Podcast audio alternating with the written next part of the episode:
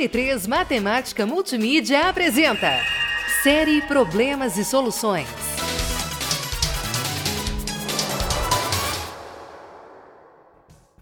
Olá, pessoal! Hoje vamos ouvir uma história bem legal sobre primos. Vocês saberiam dizer quais os números primos que são ao mesmo tempo o resultado da soma e da diferença de outros dois números que também sejam primos? O Rafael fez a mesma pergunta para o seu primo Gustavo. Vamos ouvir no que deu toda essa conversa de primos. Ô Gustavo, você sabe quais primos são formados pela soma e pela diferença de dois outros primos? Sei! Você é um primo formado, eu não. Essa é uma diferença entre nós.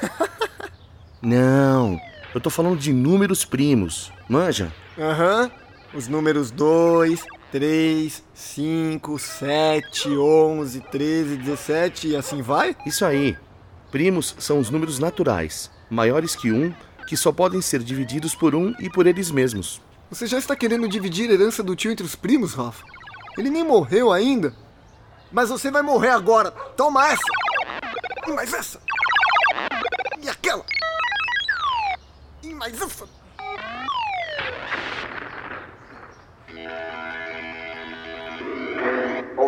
Ah, eu tô falando sério, Gustavo. Com essa definição de primo, há um teorema fundamental que garante que todos os números naturais são resultantes do produto de números primos. Primos são importantes. Juntar dois primos dá um par e tanto. Mas o 2 é o único primo par. Todos os outros são ímpares. Mas eu estava falando de par no sentido de dupla, como duas duplas sertanejas. Grr. Mas eu quero uma dupla de números primos que somados deem um número primo. E outra dupla cuja diferença é esse mesmo primo. Então você quer dois pares de primos. Boa, primão. Isso aí me lembrou de que a soma ou diferença de dois números ímpares é sempre um número par. Mas o único número par e primo é o 2. É isso aí. E por isso, eu concluo que a única soma que pode dar um número primo é o 2, com algum outro número primo. Então é a mesma coisa para a diferença. A única possibilidade para que resulte um número primo da subtração de dois primos é se um deles for o número 2. Aí sim, primo. Agora você está me entendendo.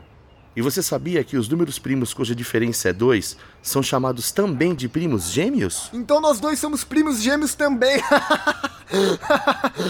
Você é dois anos mais velho que eu.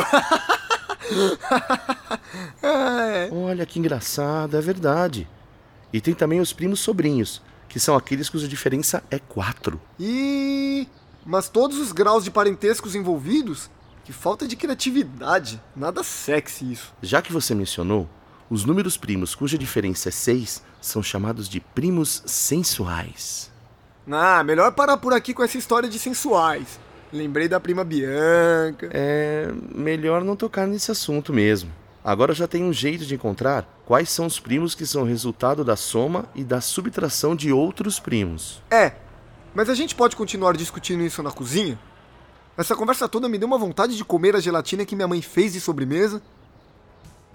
Segundo o raciocínio do Rafael, ele precisa encontrar os números primos que, somados a 2 e subtraídos a 2, resultem em outros números primos. Vejam se vocês conseguem encontrar que números são esses. E aí, foi fácil encontrar os números usando o raciocínio do Rafael? Vamos descobrir como ele e o Gustavo resolveram essa questão.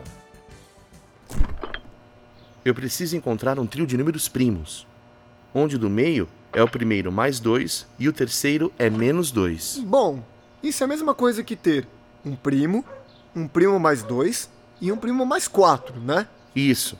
Mas o primeiro primo tem que ser necessariamente maior ou igual a 3. É, né? Porque 2 mais 2 é 4, e 4 é par, e portanto não é primo. Isso. Hum, deixa eu pensar. Um trio que funciona é 3, 5 e 7. Verdade. O 5 é 3 mais 2. E 7 menos 2 também. E todos são números primos. Tá aí! A soma é a diferença de dois números primos que resulta em outro primo.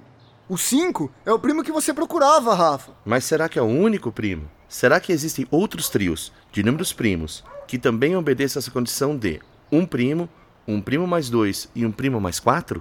Três primos que não se dividem por nada? se os três mosqueteiros fossem primos, poderiam ser eles. Quer suco, primo? É, pode ser. E, sabe que você me deu uma ideia, primo?